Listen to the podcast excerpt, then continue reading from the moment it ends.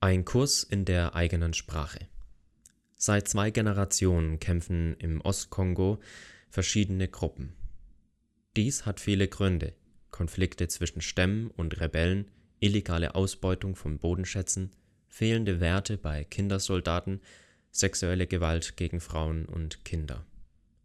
Matthias Scheidacker berichtet von seiner Reise dorthin und dem gemeinsamen Ringen um Worte zur Friedensförderung Frieden fördern. Vom 20. März bis zum 10. April war ich dort, um gemeinsam mit der Kirche einen Kurs für Familien zur Friedensförderung zu entwickeln. Uns war es wichtig, bei den Familien zu beginnen. Die Weitergabe von Hass und Gewalt lernen Kinder in Familien. Unverarbeitetes Leid prägt die nächste Generation und erhöht die Gewaltbereitschaft in der eigenen Familie. Sprachfähig werden. Zuerst sammelten wir Ideen, Gedanken und Themenvorschläge. Mit einem kleinen Team legten wir dann die Einheiten fest und entwickelten die Inhalte.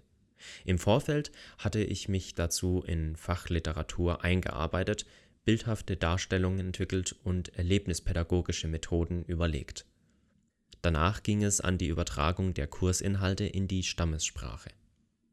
Den Kurs unterrichteten diejenigen, die ihn gemeinsam mit mir ausgearbeitet hatten. Es macht einen großen Unterschied, ob jemand unterrichtet wird, dann lernt die Person zuhören, oder ausgebildet wird, selbst zu unterrichten, dann bekommt die Person Selbstvertrauen, den Kurs eigenständig anzuwenden. Letzteres führt dazu, dass sich Inhalte ausbreiten können. Vertrauen lernen. Vertrauen ist die Grundlage für gute Beziehungen und die Voraussetzung, um Konflikte friedlich zu lösen. Dieses Grundvertrauen wird häufig in der Familie gelegt. Kinder lernen es am Verhalten ihrer Eltern.